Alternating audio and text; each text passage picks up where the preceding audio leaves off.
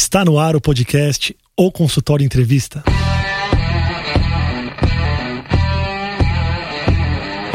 Bem-vindos, eu sou Daniel Kruglenski, médico, cirurgião do aparelho digestivo e vou entrevistar aqui especialistas em diversas áreas que vão nos ajudar a crescer na carreira, melhorar a conexão com os nossos pacientes e a se desenvolver na profissão.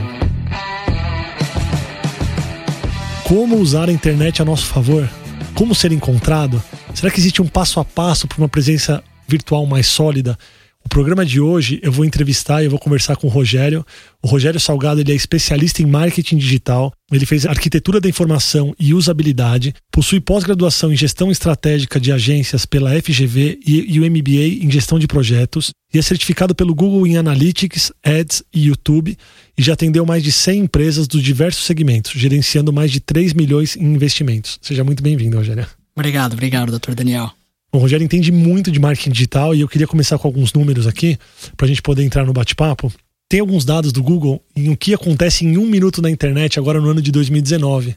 Em um minuto na internet em 2019, um milhão de logins no Facebook, 41,6 milhões de mensagens enviadas no Facebook Messenger e no WhatsApp, 3,8 milhões de buscas no Google, 4,5 milhões de vídeos vistos no YouTube, 390 mil aplicativos baixados na Google Play e na Apple Store, 87 mil pessoas tweetando, 695 mil horas de vídeos assistidos na Netflix e, 347 mil scrolls, que é essa scrollada, que é a movimentada da tela do Instagram por minuto. Esse mercado é gigantesco. Como você enxerga a inserção desse mercado no, no mercado da saúde e no mercado global? Legal, excelente pergunta. Eu acho que esse overload de informações que a gente vive, né, com tantas coisas acontecendo em apenas um minuto, é algo que continua em plena ascensão. Então, esses números vão ser batidos em 2020, em 2021 e assim sucessivamente. E ele traz não só para a área da saúde, mas como todos os segmentos, uma necessidade da gente se diferenciar melhor. Se diferenciar melhor no conteúdo que a gente produz, da forma como a gente chama a atenção das pessoas, no nosso próprio site, em todo o padrão de comunicação, porque a gente está competindo com tudo isso a todos os momentos, né? A gente compete com o WhatsApp, que nesse primeiro minuto que a gente estava aqui conversando já tem centenas de mensagens a gente compete com players, né? Netflix, YouTube, Spotify e assim por diante, né?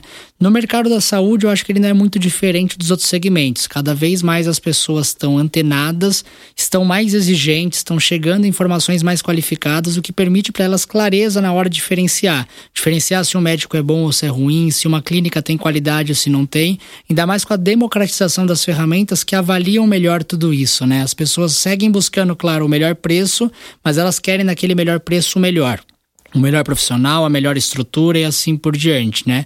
E não dá para imaginar na área da saúde algo diferente do que a internet inserida, por tudo aquilo que a gente vê de tecnologia sendo aplicada, dos hospitais, as clínicas e também do fato das pessoas cada vez mais buscarem isso, né? Buscarem proativamente através do Google, das redes sociais e assim por diante. Eu queria fazer uma comparação, não sei se é até injusta a comparação, mas antigamente o médico ele tinha uma plaquinha na rua com o nome dele, o CRM dele, nem sei se colocava o CRM, mas o nome, a especialidade, as pessoas olhavam e entravam. Depois o livrinho do convênio. Você acha que a internet, o Google substituiu tudo isso? Já a gente está nesse, nesse período? Com certeza. Talvez o livrinho do convênio, dependendo da faixa etária que a gente tem ali num público-alvo, ainda não. Mas quando você pega pessoas que são mais velhas, né, e têm o hábito de serem mais conservadoras, de irem para o tradicional, de irem para o impresso, mas isso vem reduzindo a cada dia, né? Eu pego o próprio exemplo dentro da minha casa, né? Meu pai tem mais de 60 anos e está to totalmente envelopado na tecnologia. Não fica sem o celular, não fica sem o WhatsApp, não fica sem o Facebook. E aí, quando a gente fala de uma pessoa de 60, 63 anos, o que seria o mais velho, né? Um público de 70 para cima, mas também a gente tem relatos de pessoas que estão no dia a dia já conectadas, já pelo menos com o celular, com o WhatsApp, com redes sociais, mesmo que seja o Facebook, já presentes, né?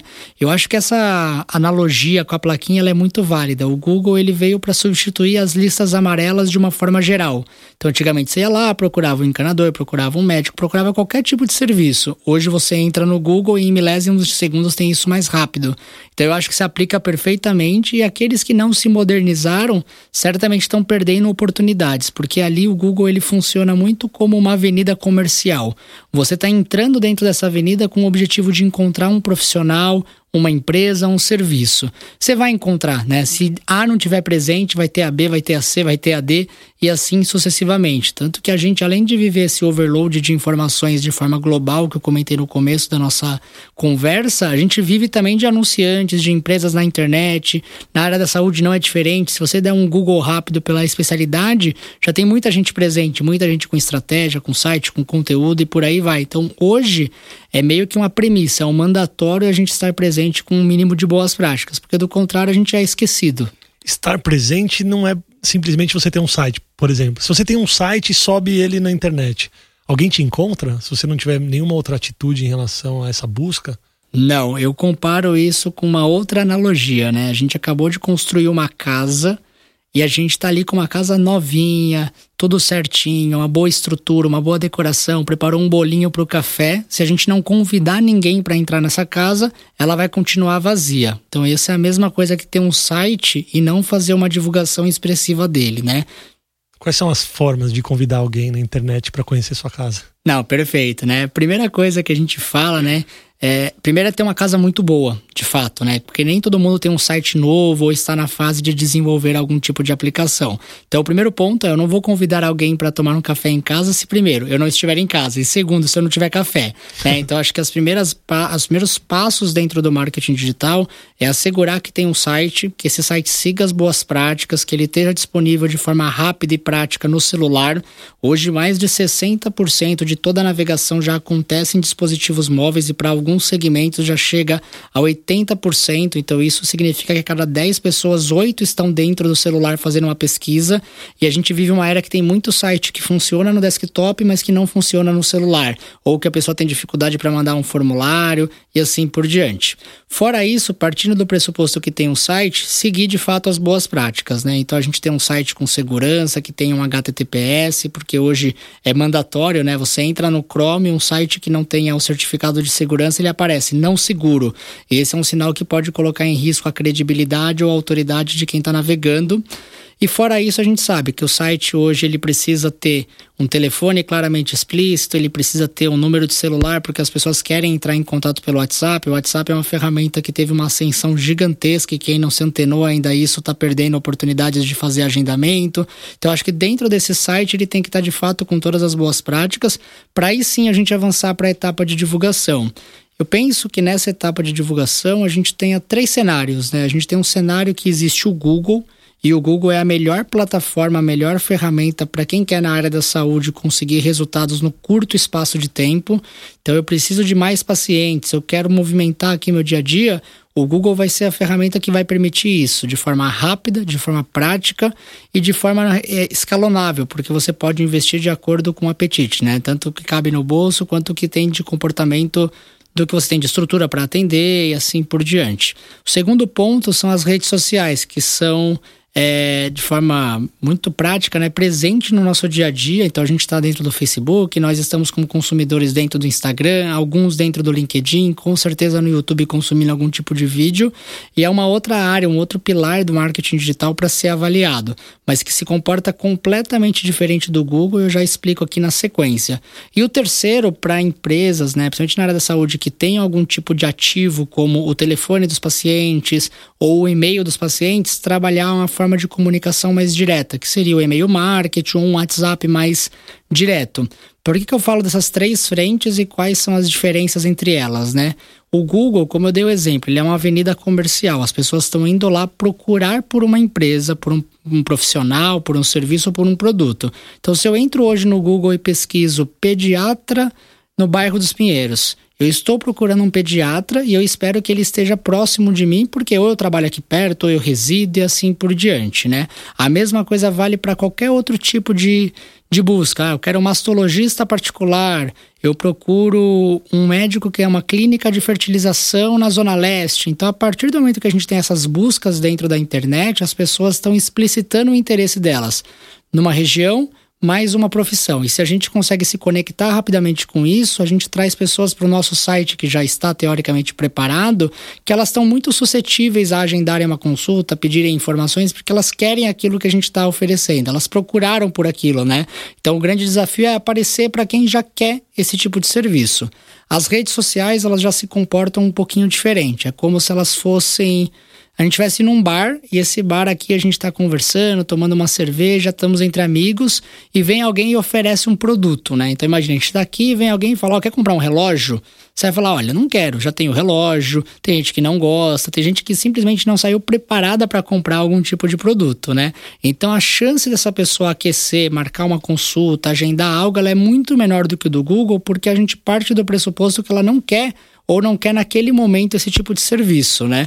Mas as redes sociais são ótimas para uma outra frente que é muito importante na área da saúde, que é você ter alcance, que é você ter engajamento e que você ter um branding forte, você fortalecer o nome tanto da clínica ou do profissional com autoridade. Então você passa por atributos de disseminar conteúdo, que isso agrega valor dentro das, do ciclo de compra das pessoas. Isso passa por você ter boas avaliações no Facebook, você ter boas avaliações no Google Maps, porque tudo aquilo que as pessoas enxergam como autoridade, elas estão dispostas a pagarem mais no curto, médio espaço de tempo. Então, se elas entendem que aquele é o melhor profissional, que ele é formado em tal faculdade, que ele tem uma especialização, que ele já atendeu X mil pacientes, isso coloca ele num pedestal diferente, né? E credibilidade é muito importante no mercado da área de saúde, que ele é um mercado sério, que tem muita gente ainda sem cumprir as boas práticas, enfim, tem muita coisa errada que às vezes as pessoas se deparam por falta de conhecimento, por falta de de informação. Acho que a quantidade de informação que o Rogério passa e a velocidade que ele fala,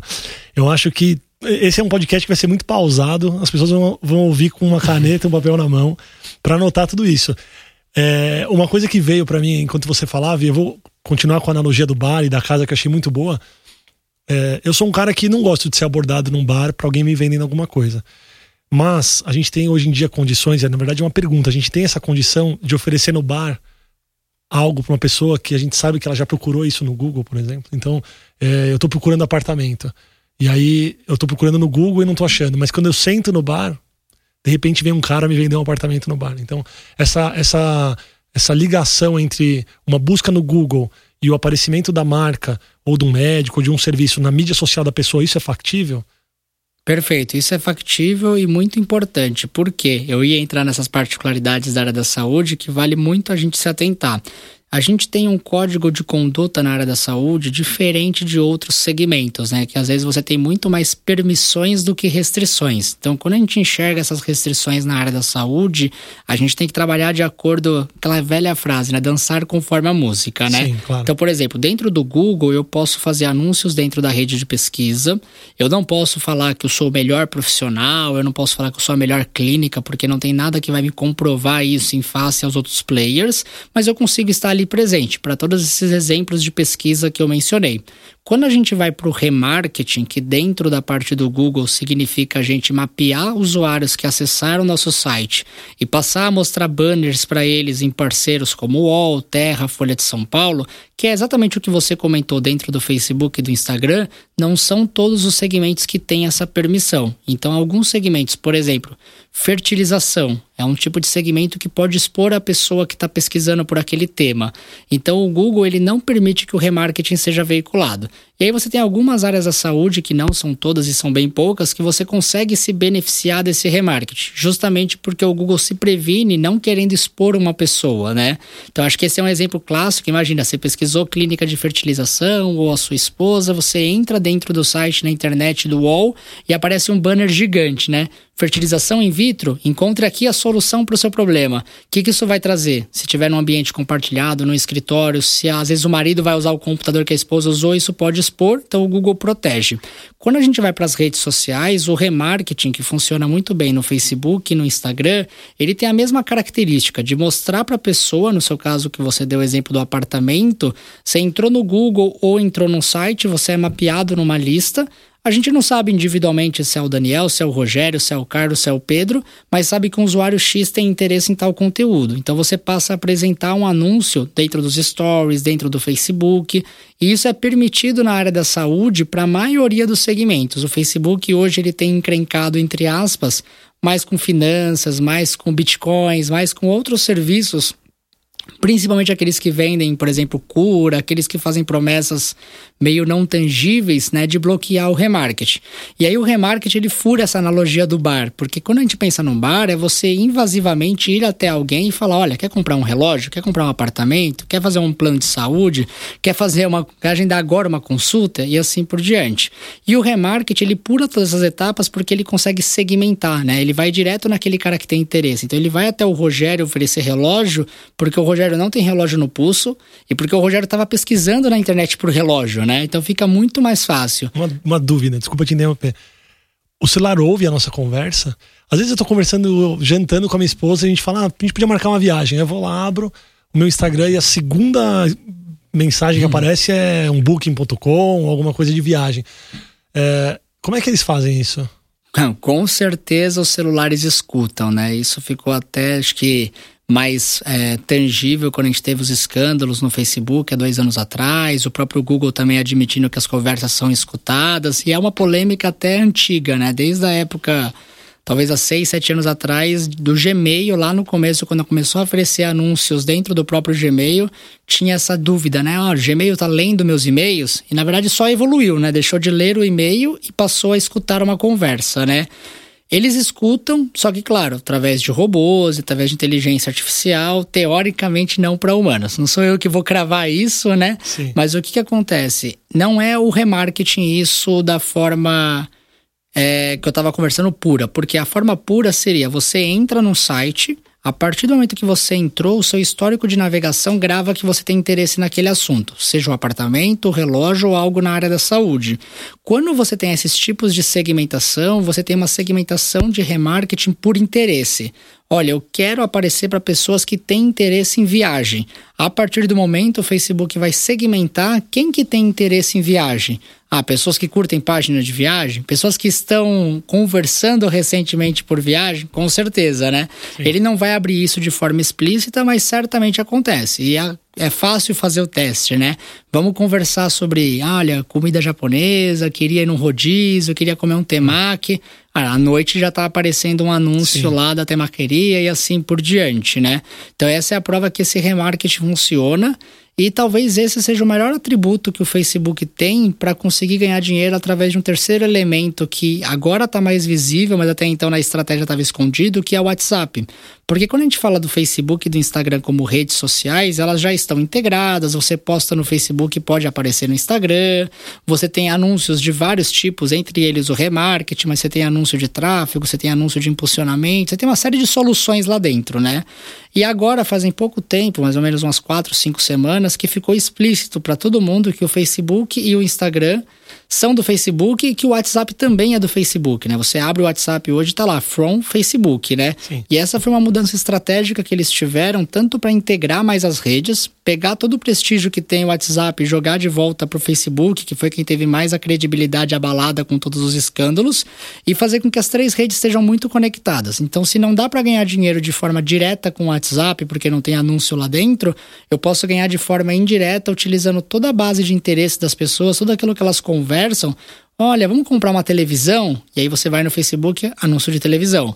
Isso vai aumentar muito o retorno sobre investimento para o anunciante final que vende televisão, claro. que vende rodízio, que também agenda consultas, né? Para entrar dentro dos grupos e dentro das conversas das pessoas. Exato, exato. E é uma forma muito mais elegante do que colocar um anúncio no meio das nossas conversas.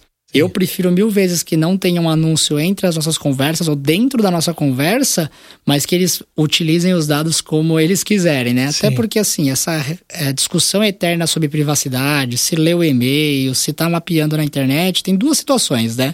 Ou a gente sai da internet e para de usar as ferramentas, que eu acho que é o menos provável de todo mundo, ou a gente passa a aceitar a regra do jogo e utiliza os benefícios, né? Ao mesmo tempo que muitas pessoas se mostram preocupadas com a privacidade, vai sempre existir aquela máxima de que ou você não deve nada e por isso você não precisa temer que as suas conversas estejam sendo lidas por robôs que vão trazer anúncios, né? E também uma questão, você prefere utilizar o Gmail de forma gratuita? O YouTube de forma gratuita? Você prefere utilizar o próprio WhatsApp de forma gratuita? E tantas outras soluções que a gente usa no nosso dia a dia, né? Então acho que esse é o preço que a gente paga. É uma troca. Mais... Né? É uma troca, exato. Nada de graça, na verdade. Nada de graça. Definitivamente nada de graça, né? É. E eu acho até curioso porque muitas pessoas não têm essa percepção. Primeiro, que as três redes pertencem ao mesmo conglomerado, ou que diversas é, ferramentas o Google possui para mapear nosso comportamento. Então, por exemplo, o Google hoje ele tem na mão dele metade de pelo menos sistemas operacionais para celular, né? Então, quem não está na, na Apple está usando o sistema Android, né? E os nossos dados também estão sendo coletados, eles também têm o nosso histórico de navegação, eles sabem o tipo de aplicativo que a gente baixa e assim por diante, sim, né? Sim. Ah, se você não usa Android, você usa o Chrome como navegador. Se você não usa o Chrome e o Android, você entra no YouTube em algum momento, no Google Maps, no Google Earth. Então, tudo isso ele está utilizando para compartilhar dados e conseguir, né, sim. ter mais informações possíveis. Tanto que, só para finalizar, não é à toa que vai entrar em vigor nesse ano de 2020 a LGPD, que é uma lei de proteção geral de dados para prevenir um pouco as pessoas, mas mesmo assim está muito longe de disso acontecer na prática, né? Porque são muitas ferramentas. Muitas. Não, mas, mas precisa. E, e vai acontecer.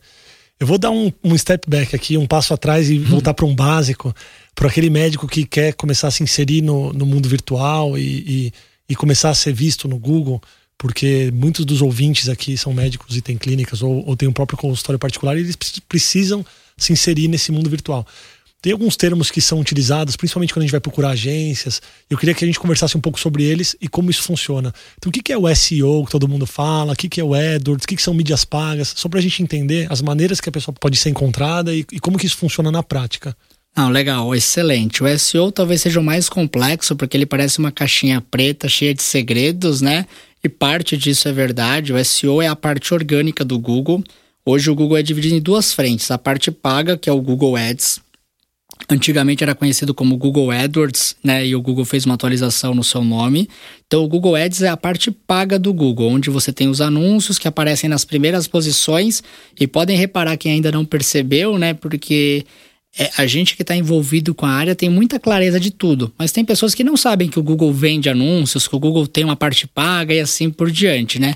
Tá bem discreto, mas cada resultado, né, que for pago, ele tem uma tarjinha verde escrita anúncio. A partir do momento que está escrito anúncio dentro do google.com.br ou do google.com, uma empresa, um anunciante está pagando para aparecer ali e com isso ele fura a fila, ele vai para a primeira posição. Então é como se a gente estivesse no pedágio e a gente fosse o primeiro carro a ser atendido, né? O SEO é a parte orgânica, é a segunda parte do Google que fica após os resultados pagos e ela é um conjunto de boas práticas que permite você aparecer de forma gratuita dentro do buscador. Qual que é o problema? De um lado você paga, aparece rápido e aparece nas primeiras posições, e do outro lado você aposta em longo prazo, algo que demora muito mais tempo, que pode levar 6, 8, 10 meses para você ficar posicionado, e que teoricamente você não vai pagar nada para ficar na primeira posição ou nas primeiras posições. Você não paga nada para o Google, porém você precisa de um profissional, seja uma agência, um freelancer ou um prestador de serviços, que desenvolva um trabalho muito sólido de SEO para que isso aconteça, né? O que, é o trabalho de SEO? O que, que eu preciso fazer para ficar posicionado organicamente? Perfeito. São pelo menos quatro áreas muito importantes que o Google ele se envolve. Imagina só, o Google tem mais de 200 fatores que ele avalia para posicionar um site na primeira posição ou nas primeiras páginas. Tem uma parte técnica que a gente chama de on-page, e eu vou tentar ser o mais didático possível, porque aqui entra a complexidade pura de código, de tudo. Esquece a complexidade. Pode falar de bar, essas Beleza, coisas. perfeito. Então vamos lá, vamos fazer uma analogia que eu acho que facilita muito. Vamos voltar para nossa casa, que é lá do começo, aquela que a gente vai servir um café, né? Quando a gente fala de on-page, a gente fala do código do nosso site. É como se o Google fosse entrar na nossa casa e fazer uma inspeção muito técnica. Então ele vai olhar as paredes, ele vai ver as tomadas, ele vai ver se a tomada está no novo padrão que está estabelecido para o país. Ele vai entrar na parede e ver se a fiação está passada corretamente pelo conduíte, porque é como se o Google tivesse superpoderes. Ele vai olhar a parte interna daquilo que ninguém está vendo enquanto casa. A parede pode estar tá bonitinha, mas por dentro tem uma baita infiltração. Então, se você cumprir todas as boas partes práticas de código, ele vai te dar uma nota positiva. Legal. Depois disso, o Google vai avaliar o conteúdo. O que é o conteúdo? São todos os textos que a gente tem escritos dentro do nosso site. E aí esse auditor ele volta na nossa casa, ele vai fazer essa análise on-page para ver essa parte de estrutura e a parte de conteúdo é como se ele viesse ver a decoração. Pô, legal, a estrutura tá boa, a iluminação tá aderente, mas vamos ver se tá bonita essa casa? Se de fato o vaso de flores combina com o sofá, se tem almofadas em cima do sofá porque isso é uma boa prática. Então ele vai olhar muito para essa questão de conteúdo para entender que beleza, temos um bom código, temos um texto que é aderente, porque se eu quero ficar como empresa final, né, eu, eu quero ficar posicionado para pediatra em perdizes. Minha página fala sobre pediatria nas perdizes, né? Fala que o consultório fica nas perdizes. Se você está entregando o que você promete. Exatamente, exatamente. O Google tem essa preocupação. Porque se ele não fizer isso, nós não vamos mais usar o Google. A partir do momento que a gente fizer pesquisas e pesquisas e não encontrarmos resultados, a gente vai passar a considerar uma outra opção. E o Google não chegou a 99% de todas as buscas do nosso mercado aqui no Brasil, deixando espaço para dúvida. Ele sempre quer apresentar o melhor resultado. Então, quando a gente fala da parte on-page, algumas características características. O site tem que ser muito rápido, o site tem que ser seguro, o site tem que estar disponível para celulares, porque tudo isso é bom para a gente como usuário. Eu quero estar num site seguro, eu quero estar num site rápido, e aí quando a gente olha para o conteúdo, eu quero estar num site que entrega o conteúdo que, eu, que ele promete. Porque do contrário, o que, que adianta? Eu entro no site e ele fala: olha, eu tenho um mastologista na Zona Sul. Pô, mas calma aí, eu queria um pediatra. Eu queria na região dos perdizes, que é a Zona Oeste. Então, isso é muito importante para a gente ter como um, um, validador. E depois, não contente a tudo isso, entra talvez o atributo mais confuso ou mais complexo do Google, né? Tudo que é código, a gente consegue construir e manipular. Você constrói a sua casa como você quiser. Se você quiser fazer com o melhor tijolo, se você quiser comprar o melhor cimento e por aí vai. O conteúdo a gente escreve também. Então eu posso escrever esse conteúdo de uma forma que o Google vai entender melhor, vai aceitar melhor, vai valorizar mais. Então eu consigo manipular esse conteúdo. Voltando por exemplo da casa, eu consigo comprar a decoração do jeito que o Google quer. Se ele gosta de amarelo, eu vou comprar tudo no amarelo, né? E aí o Google precisa de um terceiro fator que ele seja externo a tudo isso, que a gente não tenha controle. Então, o que, que ele faz? Ele faz uma avaliação que a gente chama de off-page, né? Então, um pilar é o on-page, o segundo pilar é o conteúdo, o terceiro pilar é o off-page. O off-page, o Google avalia todos os sites que linkam para o seu site, o Google avalia todos os comentários que são feitos sobre o seu site, o Google avalia tudo que está relacionado ao seu site e, teoricamente, você não tem controle, você não tem comando. Então, por exemplo, ele vai avaliar seu Google Maps, as avaliações, ele vai avaliar seu Facebook, seu Instagram e vai avaliar se outros sites apontam para eles trazendo para analogia, é como se ele fosse trazer várias pessoas para dentro da casa e falar o seguinte: o que vocês acham dessa casa? Legal. E aí, se for uma casa muito artificial, essas pessoas vão perceber que, opa, ela não segue as boas práticas. Essa casa aqui ela é falsa. Tanto que tem dentro do SEO um conceito chamado Black Hat, que são pessoas que têm um conhecimento técnico, mas utilizam de forma negativa. Se, é, utilizam ele para enganar e manipular o buscador, para que ele valorize um site mais do que ele deveria ser valorizado. Então, por exemplo, tem gente que tecnicamente coloca um site para rodar em menos de um segundo. E para o Google isso vai parecer que o site é super rápido. Só que na verdade é uma máscara. Para o Google carrega super rápido e para o usuário final é um site que carrega normal. Tem gente que entendeu que o Google valoriza que a palavra pediatra e perdizes apareça muitas vezes no conteúdo. Então a pessoa começa a repetir pediatra e perdizes várias vezes, né? Então, olha, o doutor Daniel é um pediatra em Perdizes que faz pediatria no bairro das Perdizes. O bairro das Perdizes é conhecido porque lá existiam perdizes e por aí vai. E aí lá no final isso fica um texto completamente horrível para quem está lendo, mas para o robô que está avaliando algo que parece ser interessante, legítimo. Já viu vários sites assim, cheio de carregado de palavras. Com certeza, tanto que uma tática muito comum, principalmente para desentupidoras, que na parte paga do Google Ads, assim, é muito caro o custo por clique, você tem às vezes centenas de páginas num site só, porque a pessoa cria um site, uma página para cada bairro, né? Então, pediatra, Moema, Sim. pediatra, Jardins, pediatra, Paulista, né? E aí você tem o mesmo conteúdo, ele só muda o nome do bairro. E o Google hoje entende que isso não é uma boa prática, isso é uma prática ruim, porque você está duplicando o seu conteúdo para ficar bem posicionado. Você não está provendo um conteúdo de alta qualidade. Então, o SEO ele é bem complexo, por isso que ele demora mais. Fora isso, já tem outras empresas, outros anuncia, outras é, outros sites já bem ranqueados, então é difícil você no curto prazo conseguir aparecer para uma palavra e ganhar a primeira posição, porque a gente entra numa luta que já tem outros há muito tempo trabalhando, né? O Google Ads, que ele faz parte do conjunto de mídia paga, é a ferramenta do Google de anúncios, que faz você pular na frente, né? Então você sai da última posição do pedágio e vai lá para o primeiro direto para cancela.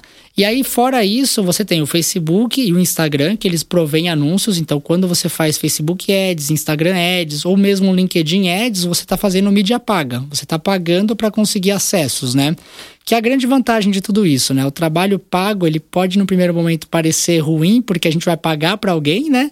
Porém, você consegue ter total controle disso. Você só paga se a pessoa entrar efetivamente no seu site, você tem muito mais controle do seu orçamento e os resultados no curto prazo, porque não é toda empresa, né, ou profissional que pode esperar um ano fazendo conteúdo, fazendo um bom site para aparecer na primeira posição. Pessoal, essa é a parte 1 um de uma conversa de duas partes que eu vou ter com o Rogério e a gente falou um pouco sobre a parte científica do funcionamento das coisas, mas a gente vai marcar uma parte 2 onde a gente vai falar sobre a parte prática. Então eu estou começando, eu sou um médico que estou começando, quais são os passos que eu tenho que ter para me inserir realmente no mundo virtual, no Google, e também sobre, sobre clínicas ou médicos que sentem que estão estagnados. Como que a gente faz para avaliar qual que é, onde é o ponto de estagnação que não deixa essa pessoa continuar a crescer? Como que a gente faz para avaliar os resultados dessa busca, não só com a impressão pessoal de melhoria do consultório, mas se a gente consegue, através de dados mesmo, ter essa, essa, esse número de que o negócio está melhorando e que as pessoas estão buscando mais a página, eu estou melhor posicionado. Então, esses vai ser, serão os temas de uma próxima conversa que eu vou ter com o Rogério. Rogério, eu queria agradecer a, a sua presença aqui. É impressionante o quanto você entende e conhece do assunto. Eu acho que você vai poder ajudar muita gente que está ouvindo a gente aqui. E eu queria, queria deixar o espaço para você, para quem te, quiser te fazer perguntas ou te encontrar, onde as pessoas te encontram. Fala um pouquinho sobre como te encontrar nesse mundo. Você tem site? Com certeza. Mas legal, acho que primeiro, obrigado pela oportunidade. Imagina. Vale uma consideração final antes de me apresentar melhor em termos de como me encontrar e tudo mais, né? Não, eu sou suspeito para falar, porque por mim a gente ficaria horas aqui Sim. ou dias conversando, né? Hoje tem muitas etapas já pré-estabelecidas. Então, quem ainda não faz ou começou e não tem resultado, talvez vai ter uma é, um overload de informação restrita a isso que a gente está conversando, né? Porque isso aqui, isso tudo são steps muito básicos para a gente ir para o próximo passo. Porque lá nessa segunda conversa, ou numa terceira conversa, a gente vai falar sobre como se diferenciar, como usar gatilhos, como a gente ter de fato resultados, como mensurar tudo isso.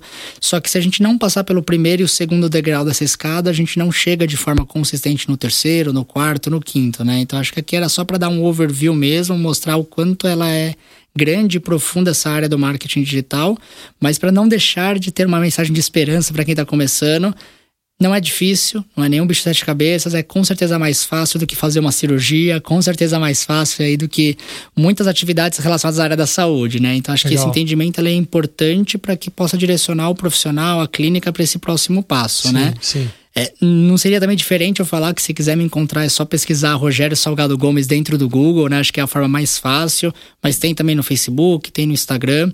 Eu sou sócio da agência Explorer, é uma agência de marketing digital focada nesses serviços mais de performance para quem quer resultado, né? Então Google, Facebook, assim por diante. Então também é fácil agenciaexplorer.com.br. E quem gosta muito do Google, quem vê no Google a principal solução assim, como saída mais prática, eu tenho um site chamado Mago do Edwards.com, que é um site específico sobre Google, que tem conteúdo gratuito, que tem artigo toda semana. Então é uma forma de começar a se familiarizar mais, talvez, com todos esses termos, com tudo isso que tem dentro do marketing digital.